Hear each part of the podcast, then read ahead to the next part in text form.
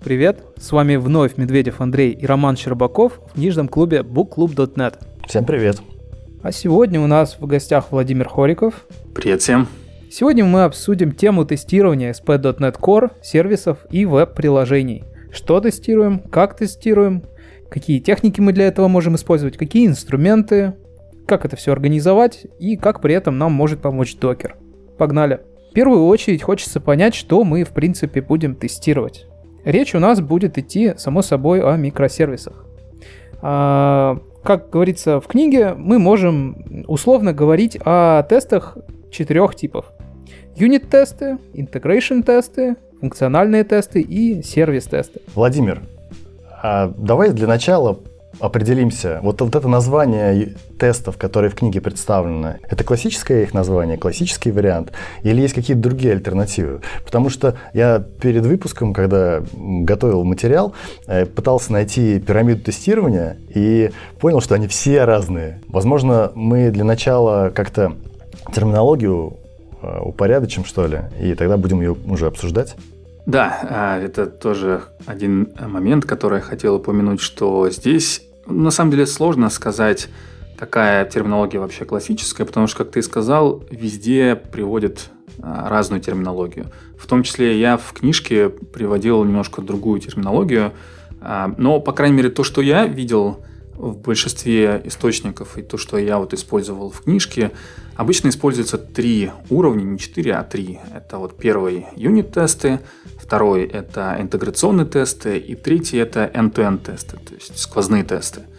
Здесь, на самом деле, вот а, читая эту главу книги про микросервисы, мне не совсем понятно, чем отличаются интеграционные тесты от функциональных тестов.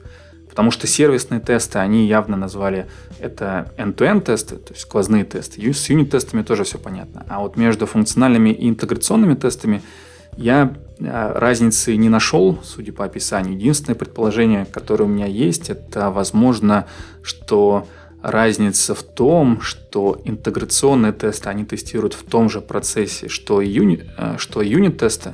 Ну, то есть они поднимают, возможно, хост с помощью вот этого ASP.NET а, специального NuGet пакета, который позволяет поднять сервер в процессе, в том же процессе, в котором ранятся тесты. Вот. А может быть, а, функциональные тесты — это те тесты, которые они тестируют, не запуская этот тест-сервер, а уже продеплоив его куда-то на dev environment и вот гоняя тесты уже с помощью этого а, тест environment, то есть не поднимая его в том же процессе, что и а, тесты.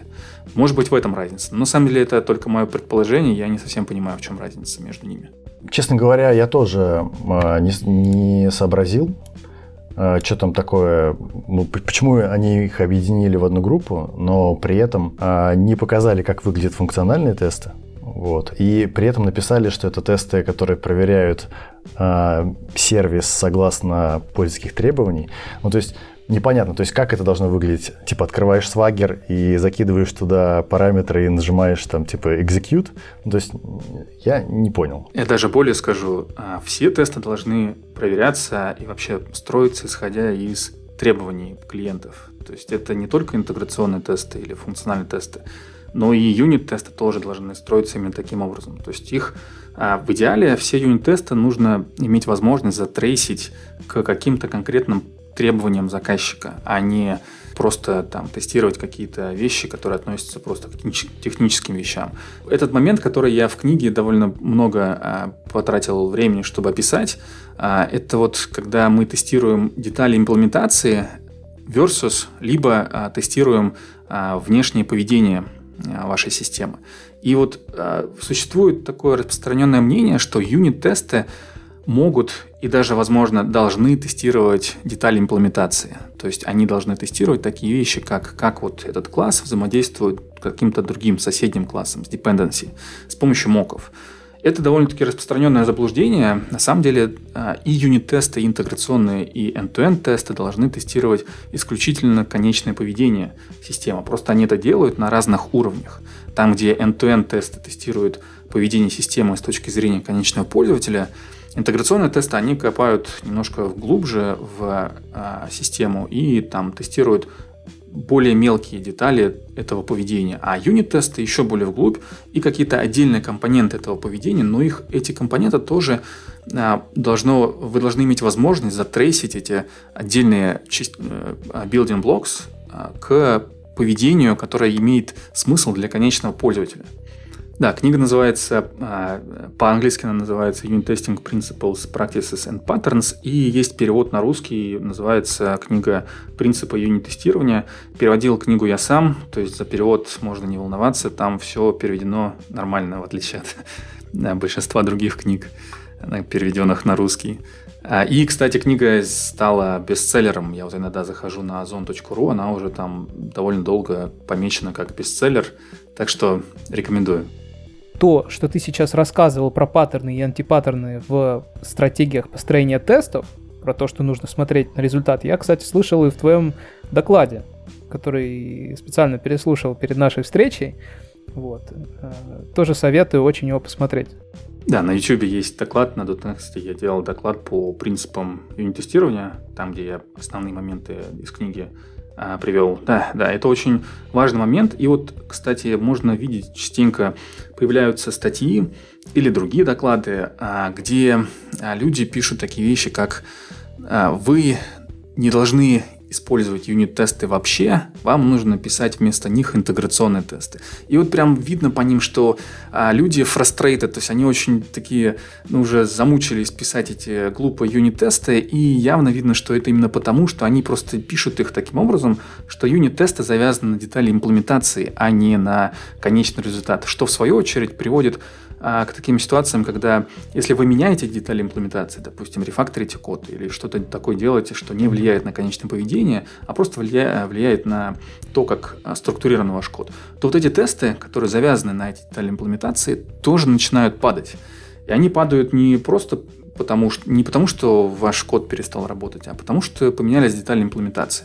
И вот в книге я это называю по-английски resilience to refactoring, по-русски устойчивость к рефакторингу. То есть тесты должны не просто отлавливать баги, тесты должны также э, уметь не валиться, то есть не становиться красными при рефакторинге вашего кода, потому что это будет приводить к большому количеству шума а, при рефакторинге. А вы хотите при этом свести уровень шума к минимуму. То есть шума должно быть как можно меньше, сигнала должно быть как можно больше, то есть тесты должны находить как можно больше багов.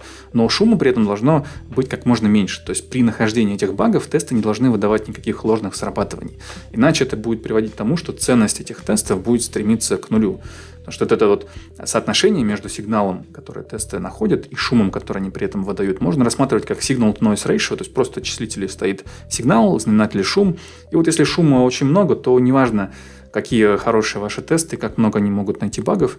А из-за огромного количества шума ценность этих тестов все равно будет э, стремиться к нулю, и, ну, просто потому что истинный сигнал невозможно будет отделить от ложного сигнала, от шума. Ну, получается, что очень важно при написании юнит-тестов помнить, что мы пишем тесты для того, чтобы проверять требования. Требования у нас обычно фиксируют какие-то контракты, которые относятся к объектам.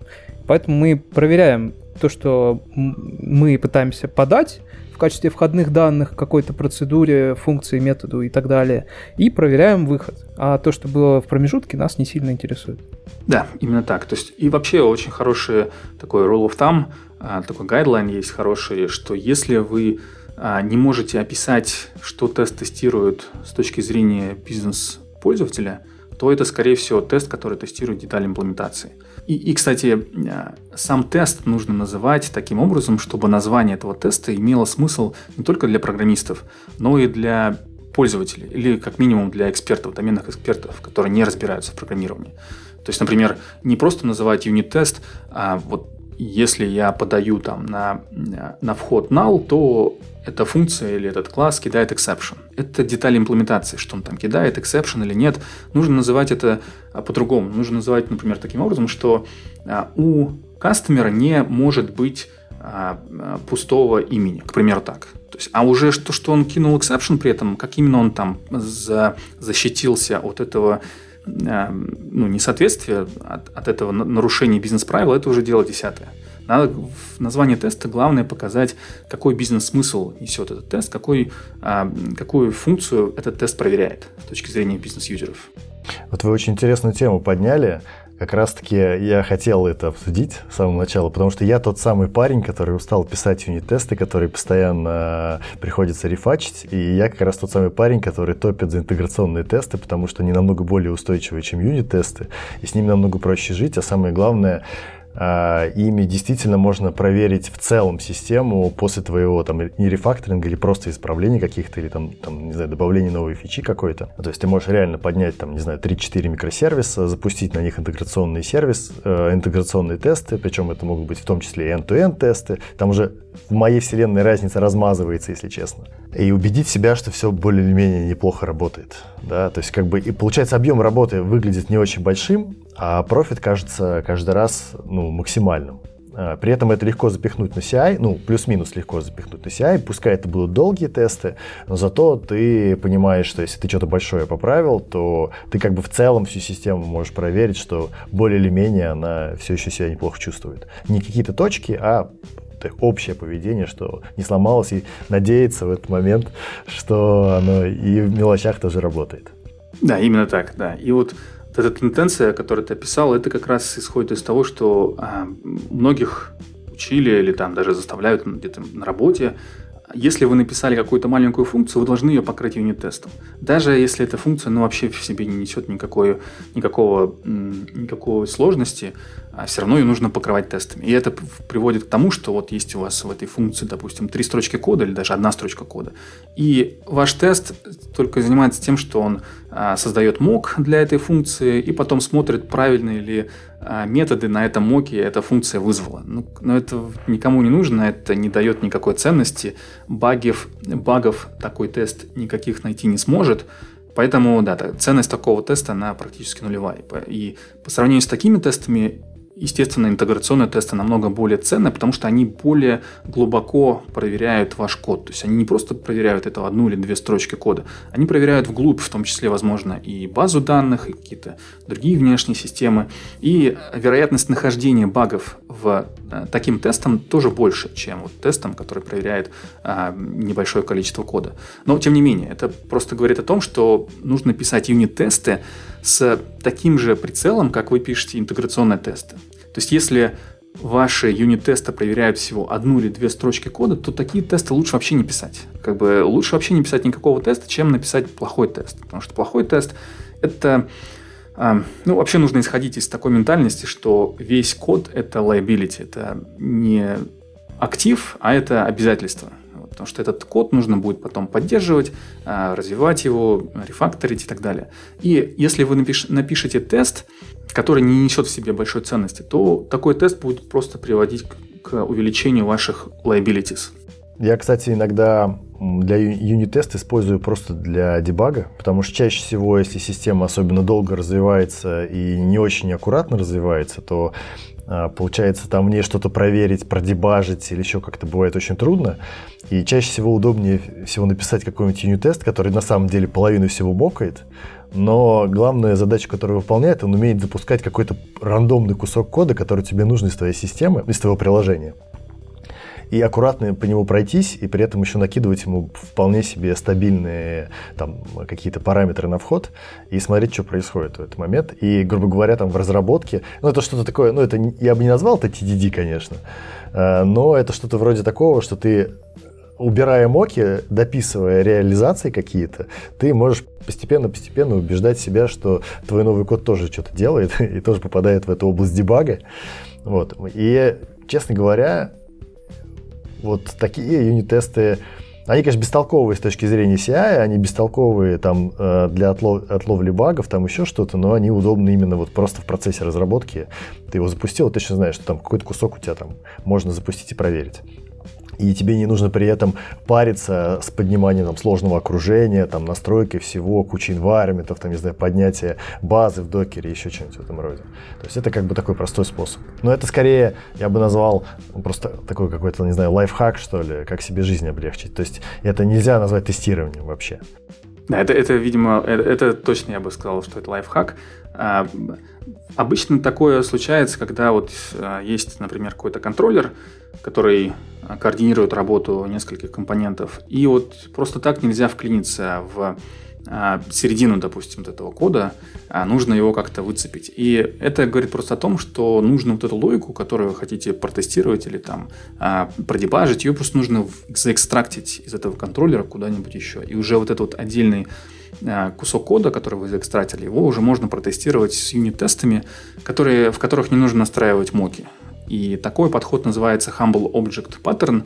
Это вот когда вы вытаскиваете какую-то важную логику из большого переусложненного кода и вот эту важную логику только и тестируете. А вот оставшийся код, он занимается только тем, что он координирует работу между внешними компонентами, между вот этой важной логикой, а, но сам при этом в себе сложности, complexity никакой не несет.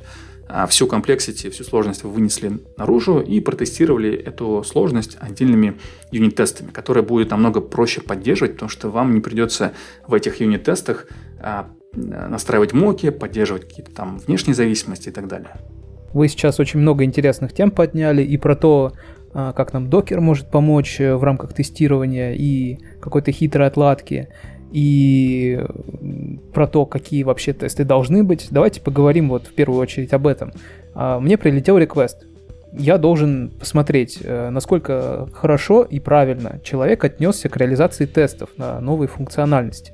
Вот как бы мне лучше пообъективнее их оценить? Ну, во-первых, нужно понять сами реквайрменты, потому что, чтобы оценить правильность написания тестов, нужно понять, а, насколько они соотносятся с бизнес-требованиями.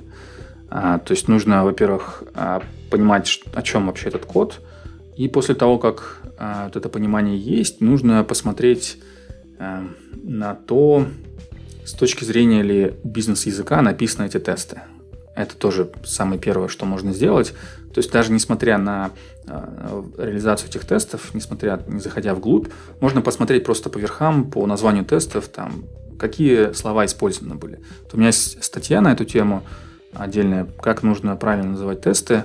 Ну, вот суть в том, что нужно называть тесты, как я сказал, а, с точки зрения доменного языка, то есть бизнес-языка вашего приложения, и не используя при этом технических э, терминов, там, например, throws exception и так далее и тому подобное. То есть это шаг 2, я бы сказал. И дальше уже надо смотреть на то, а, как этот тест соответствует... Вот у меня в книге было четыре компонента, по которым нужно оценивать тест. Первое – это вероятность нахождения бага, защита от багов, второе это устойчивость к рефакторингу, третье это быстрота и четвертое это maintainability. То есть maintainability там, в принципе, можно посмотреть э, просто по размеру теста. Если тест большой, то это плохой maintainability. А fast feedback, быстрота работы, там все понятно. А вот первые два, там с этим нужно э, повнимательнее быть. То есть первый параметр – это то, насколько э, тест защищает ваш, вас от багов. И это зависит от того, насколько, во-первых, важный кусок кода покрывает этот тест, то есть если он покрывает какую-то там неважную утилиту, а, то, может быть, ее и не стоит тестировать, по крайней мере, не так а, подробно, как бизнес-логику. Вот, тем не менее, а с другой стороны, бизнес-логика – это как раз тот код, который нужно тестировать очень тщательно. Плюс к этому, если эта логика сложная, то ее нужно тоже тщательно тестировать, потому что вероятность нахождения багов в этом коде выше, чем в простом коде. Вот. А, то есть нужно посмотреть, насколько сложный код тестирует эти тесты. Если они тестируют какие-то там конструкторы, которые ничего не делают, кроме как присваивают э, приходящие аргументы в приватные поля, то такой код я бы не стал тестировать, ну, потому что смысла в таких тестов нету, они только добавляют вам uh, maintainability costs uh, over time, то есть там, стоимость поддержки вашего приложения увеличивается за счет увеличения размера и uh, количества тестов. А, это вот первый параметр, первый а, параметр, который, который указывает на то, насколько хорошие тесты. Второй параметр – это устойчивость к рефакторингу. Здесь нужно смотреть очень внимательно на то, а, во-первых, используют ли тесты моки, и, во-вторых, для чего они то есть, эти моки используют. Это вот отдельный топик, можем отдельно про него поговорить, но, как правило, очень много людей абьюзят моки, то есть используют их не по назначению. То есть тестируют, э, мочат не просто там какие-то внешние зависимости, внепроцессные зависимости, но и внутрипроцессные зависимости, которые мочить вообще не нужно. Э, и это приводит к увеличению хрупкости тестов, у них становится маленькой устойчивость к рефакторингу, они становятся все более и более хрупкими, и они начинают падать при рефакторинге вашего кода. Такие тесты тоже плохие в поддержке. Вот. И также можно посмотреть на то, например, а, используют ли, тестируют ли ваши тесты какие-нибудь приватные методы. Это тоже такой red flag, даже я бы сказал антипаттерн, потому что приватные методы точно никогда не нужно тестировать а, в тестах. И также, например, private state, то есть приватное состояние классов, тоже, если у вас а, вы экспозите state ваших классов только для того, чтобы их протестировали ваши тесты, а только для того, чтобы заинеблить вот это вот unit testability, то это тоже плохой подход, потому что вы таким образом экспозите детали имплементации только для цели тестирования а, какой-то логики. Это говорит о том, что вы завязываетесь на эти детали имплементации вместо того, чтобы завязываться на а, конечное поведение. То есть я бы сказал вот эти вот основные вещи, на которые нужно смотреть, когда вот ревьюется код тестов.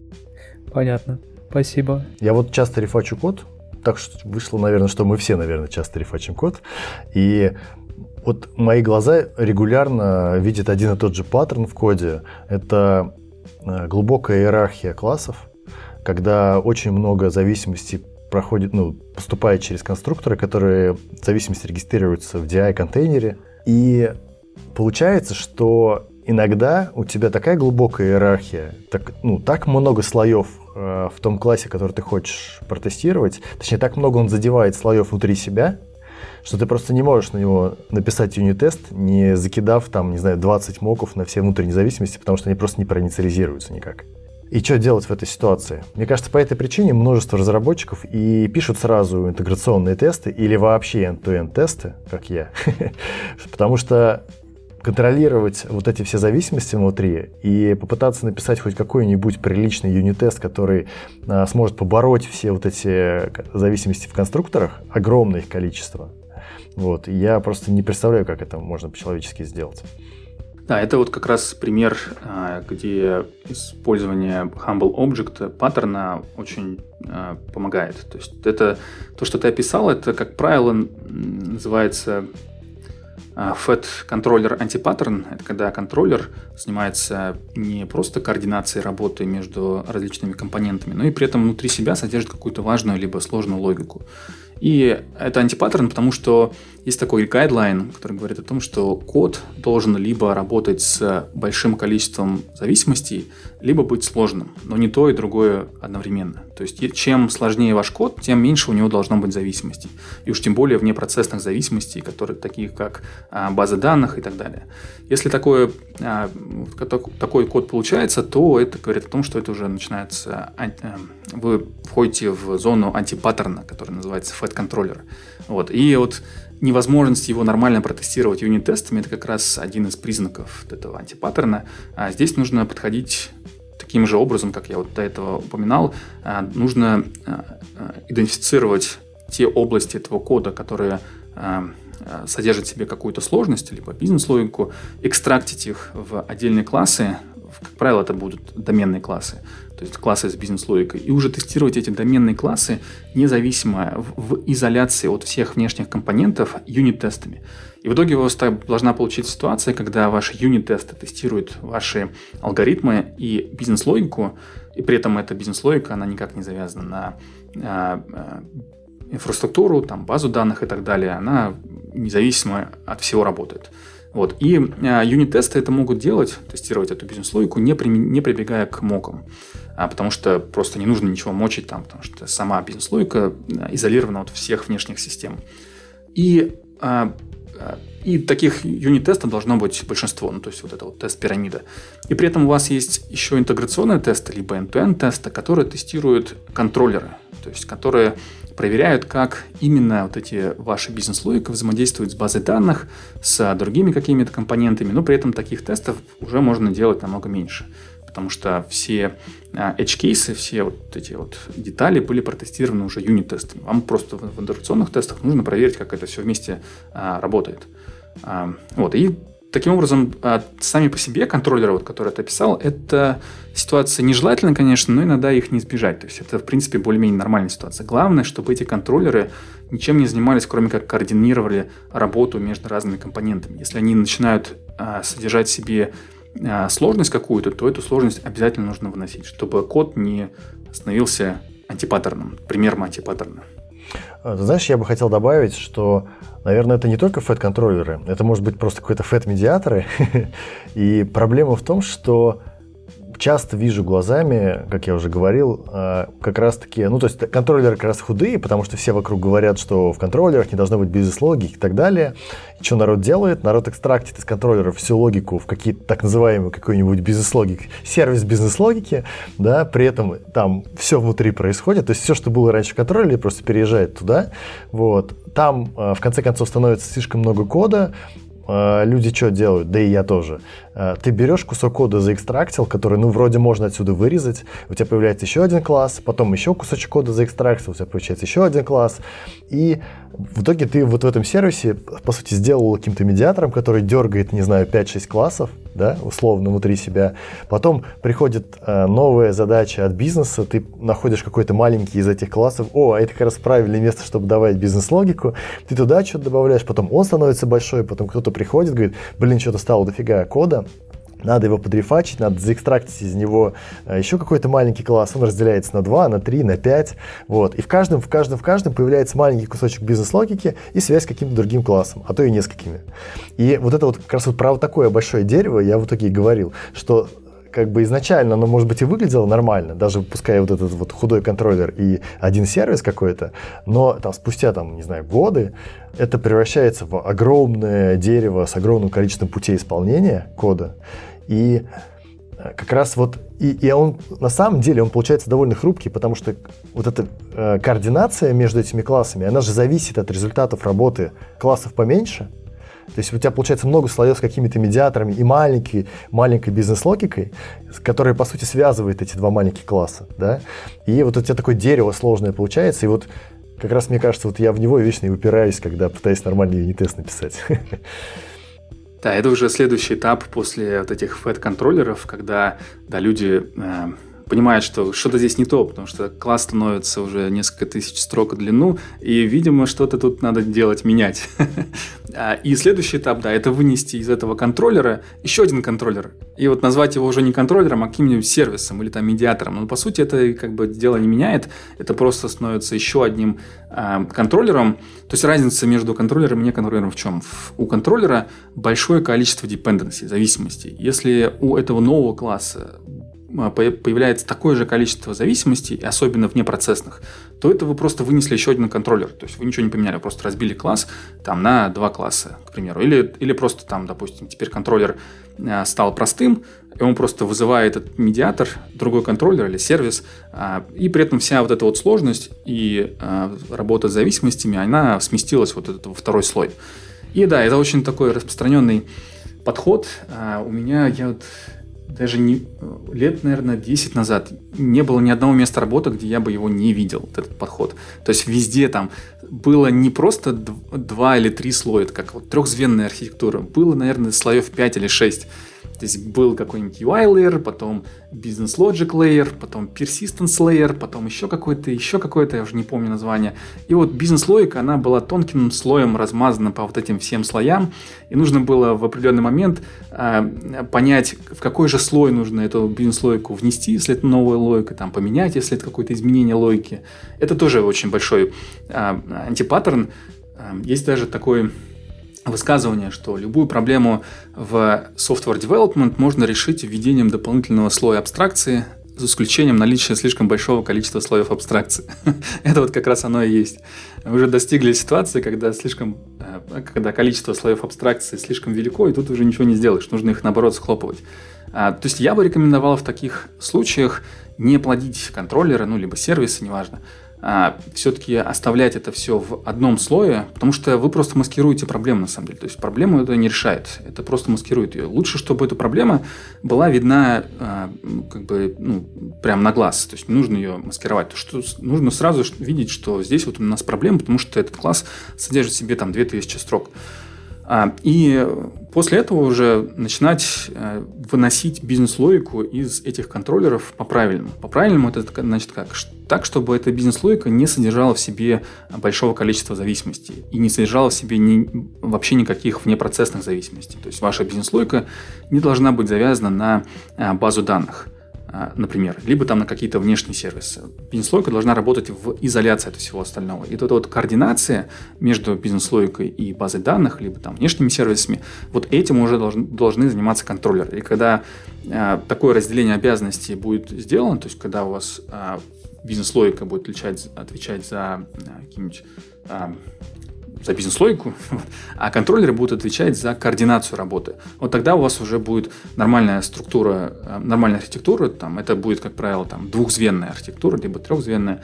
А я обычно вообще сейчас уже делаю двухслойные архитектуры. Это вот один слой это domain logic, и второй слой это контроллеры. Иногда я добавляю еще третий слой инфраструктуры, но это не часто бывает. Обычно просто двумя слоями Э, можно ограничиться. Это как раз из-за того, что больше слоев, они просто дублируют слой контроллеров. Они сами по себе проблемы не решают. Я правильно понимаю, получается у тебя в контроллере, то есть, грубо говоря, сходил в базу, получил из базы набор данных, передал этот набор в кусок бизнес-логики, бизнес-логика с ним что-то поделал, вернул тебе какой-то другой набор, там, не знаю, результирующих данных, э, и ты там, допустим, ого, смапил их там во что-то, превратил в JSON и отправил э, обратно клиенту. Да, да.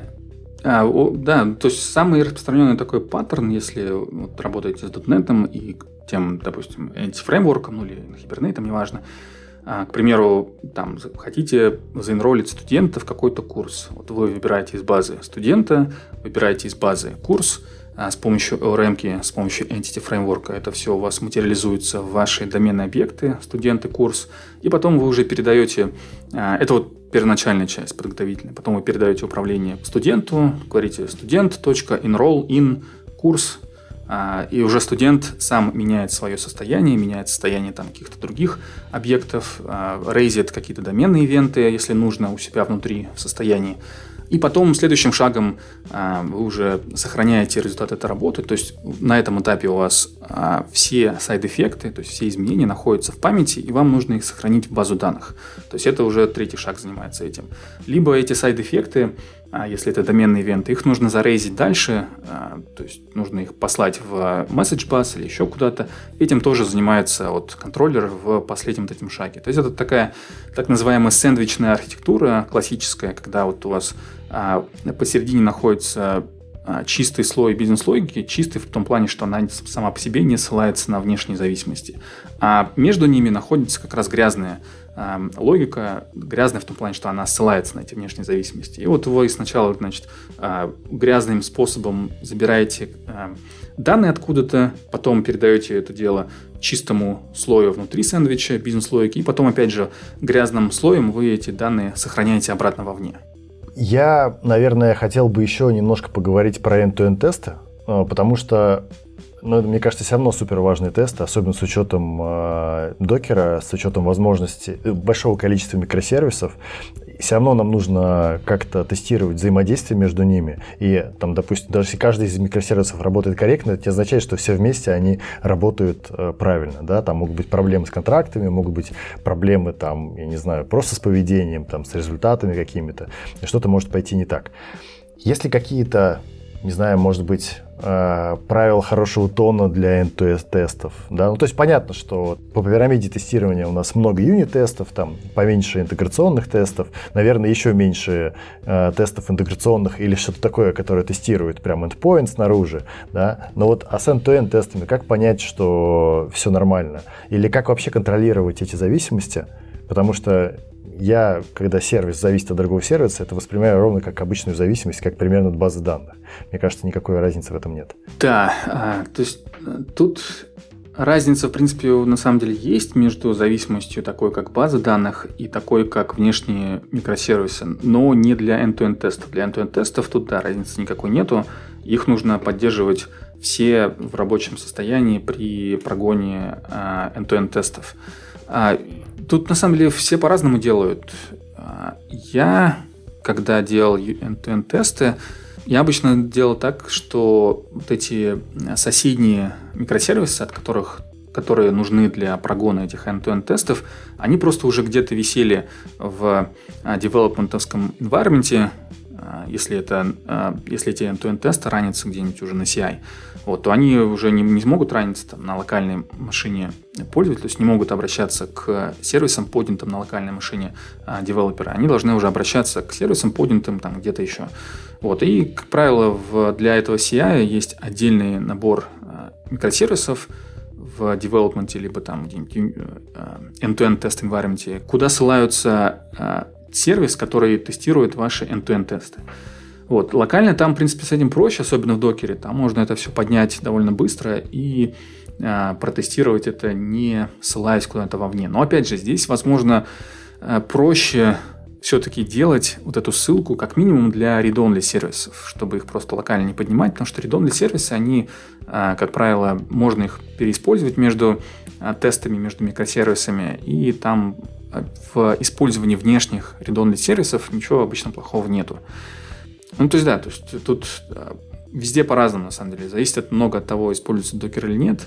А, ну и насколько вообще а, ваша микросервисная архитектура разбита, насколько гранулярно она разбита на сервисы. Потому что если ваша архитектура разбита не слишком гранулярно на сервисы, то тут, возможно, и не стоит заморачиваться вообще с end тестами потому что тот кусок, который вы уже тестируете, свой микросервис, он уже достаточно большой, и логики в нем много, а взаимодействия с другими микросервисами мало. Потому что вот от, откуда происходит нужда в end-to-end тестах? Она происходит из того, что ваш микросервис много взаимодействует с внешними сервисами. Если такого взаимодействия не очень много, то а, и тестировать тут особо ну, много тоже не придется. Тут возможно протестировать это просто с помощью моков, проверить, какие именно месседжи отправляет ваша система к соседним системам и какие э, колы, какие вызовы делает эта система там каким-то другие API.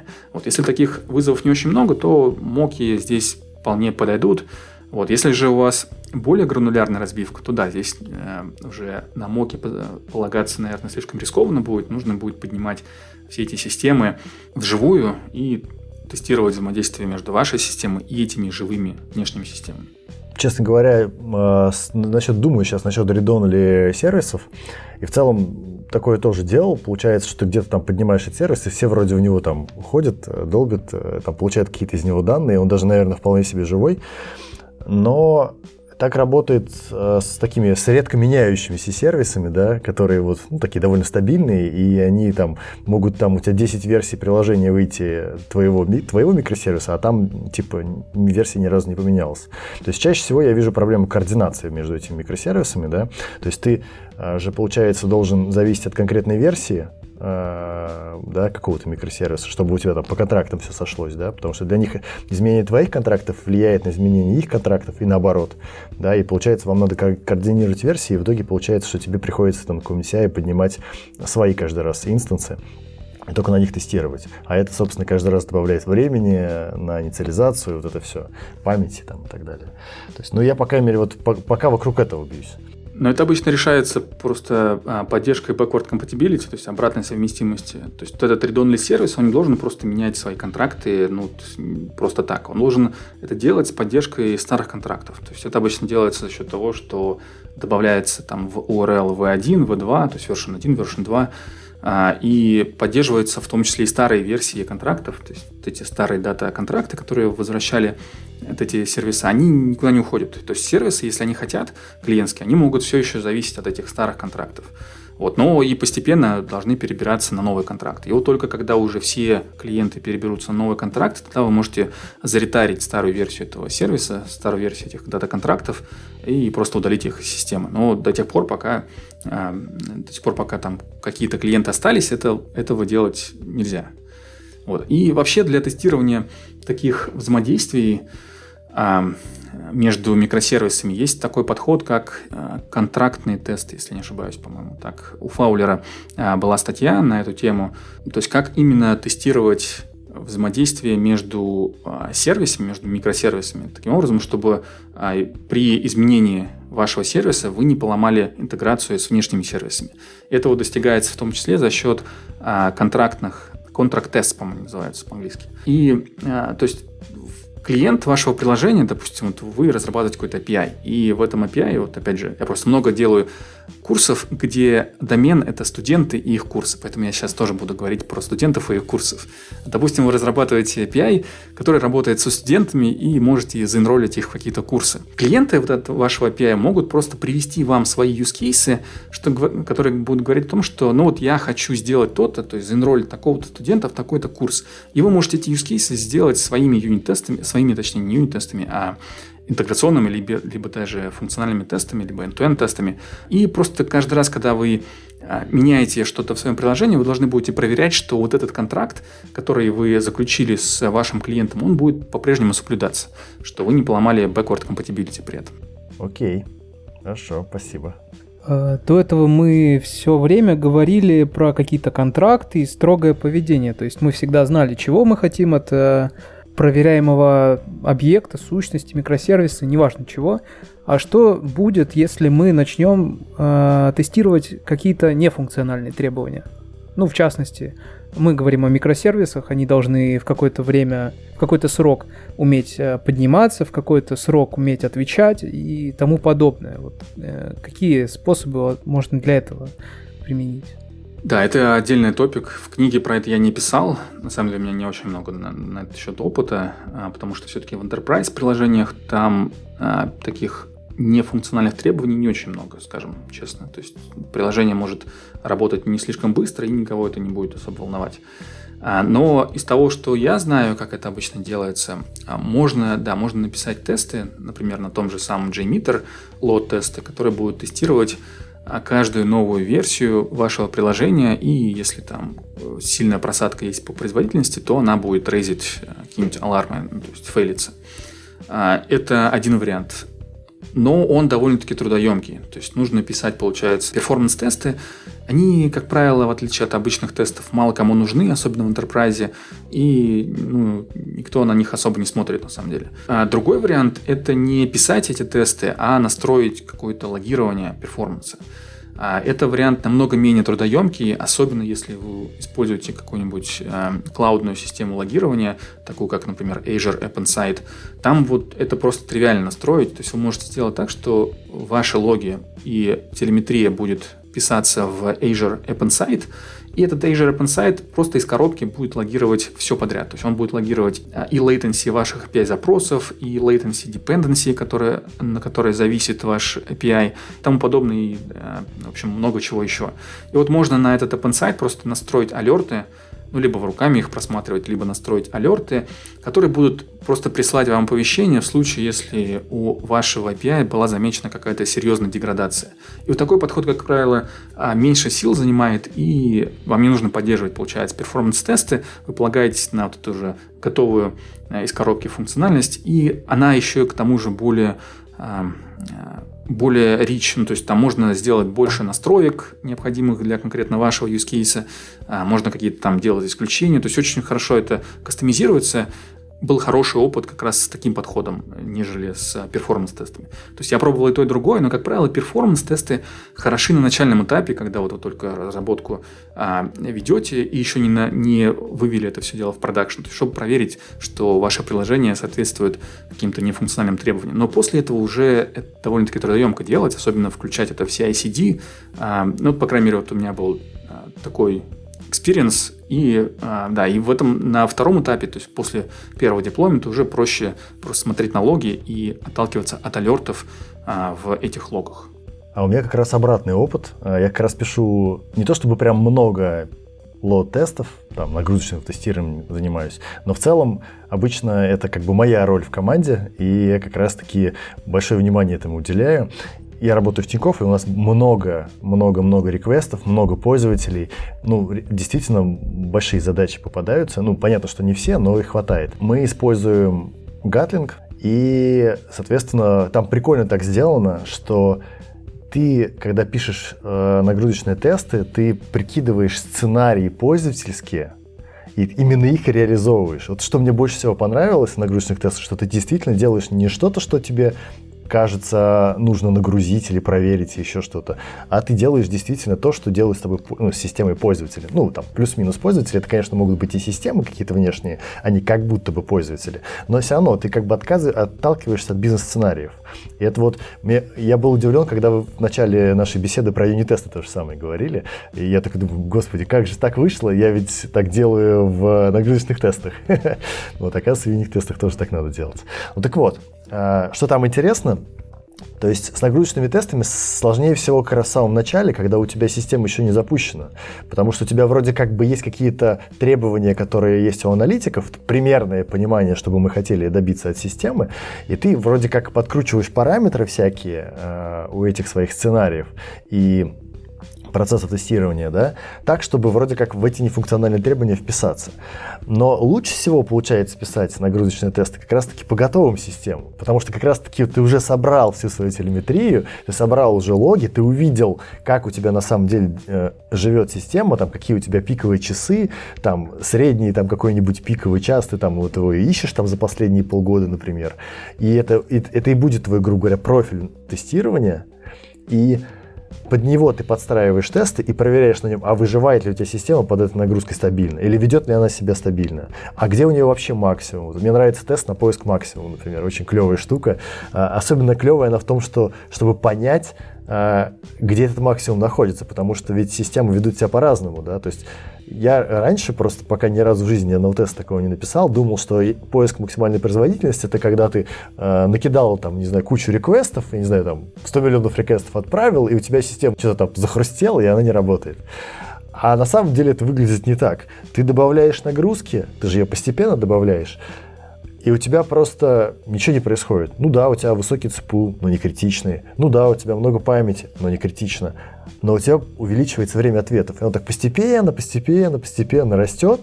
И там получается сначала э, такая картина клевая, когда у тебя количество реквестов примерно линейно, а потом э, оно так загибается и почти не растет. То есть такое есть какое-то место, вот это вот переломный момент, это как раз примерно там э, точка максимальной производительности.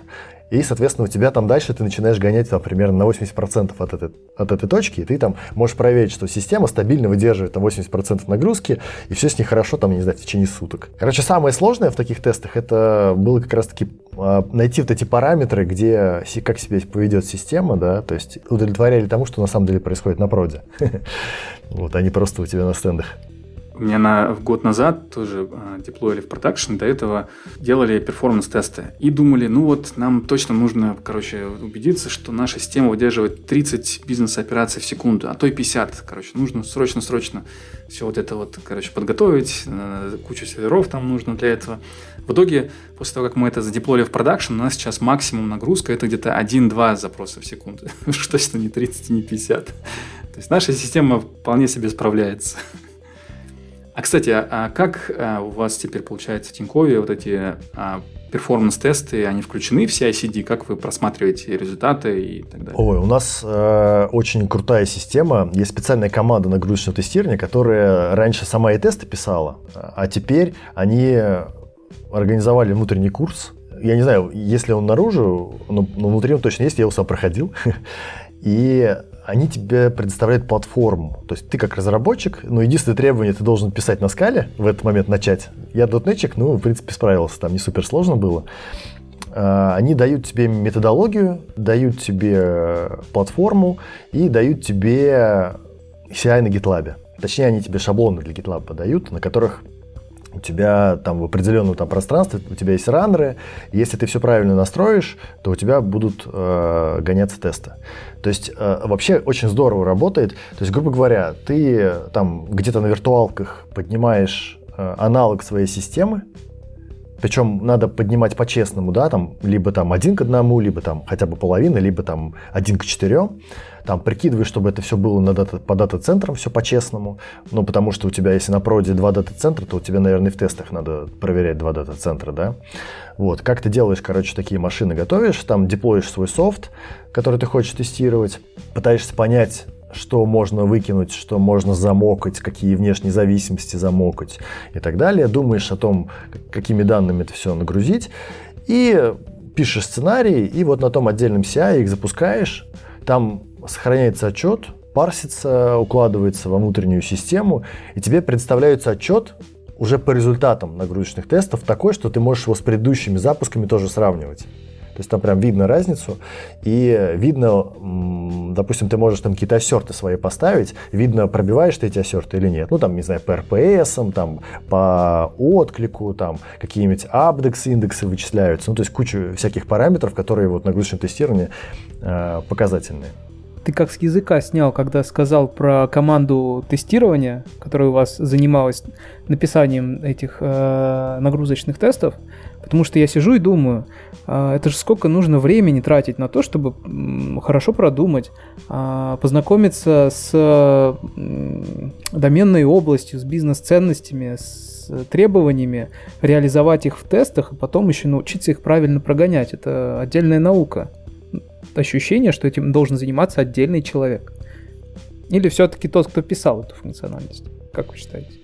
Э, на самом деле, я не знаю правильного ответа. Но я считаю, что разработчики должны уметь тестировать свои системы, потому что написав хотя бы один раз нагрузочный тест, ты совершенно по-другому смотришь на код после этого, на свой код после этого. То есть ты вообще по-другому начинаешь думать о том, как проектировать свою систему, как код писать под своей системе, что там с памятью происходит, что там с ЦПУ. То есть ты начинаешь реально думать, как она работает.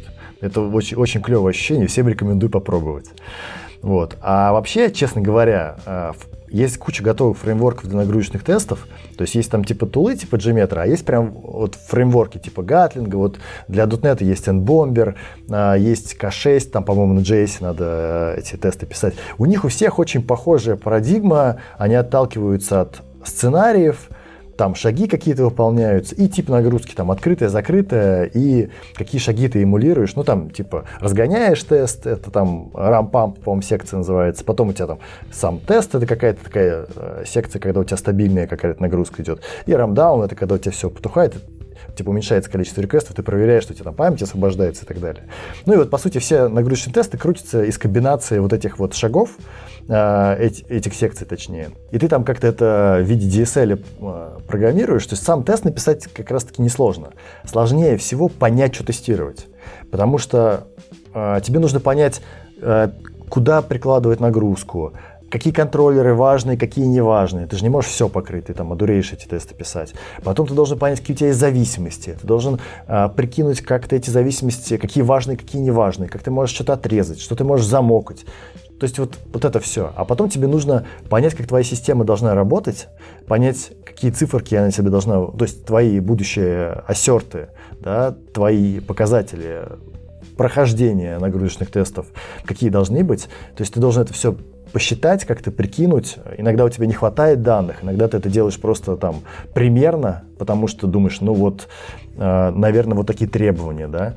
Э, и иногда ты, например, делаешь по-другому. Ты сначала делаешь тесты, вот типа поиска максимальной производительности, который тебе просто позволяет понять, а где вообще эти параметры находятся. То есть в какой области значений параметров они существуют. Да? То есть ты какую-то исследовательскую сначала работу делаешь. То есть там вот трудность вокруг этого. То есть понять, что тестировать и, и как нагружать. А сами тесты как раз-таки простые. Ну, думаю, на этой ноте мы можем завершить сегодняшний разговор. Спасибо, Владимир Хориков. Было очень интересно поболтать про тестирование и а, особенно послушать все эти истории о том, как это все живет на самом деле. Спасибо вам за приглашение, да, очень приятно было э, пообщаться. Юнит-тестирование и вообще тестирование – это то, о чем я могу говорить часами. Если хотите конденст версию с этих всех моих токов, то обязательно рекомендую книгу. Называется еще раз «Принципы юнит-тестирования». Да, мы обязательно укажем ссылку на доклад и на книгу в описании к этому выпуску. А в следующий раз мы обсудим Hosted Services, IP Gateway через Ocelot и очень многое другое интересное. Встретимся в следующем выпуске. Пока. Пока. Пока.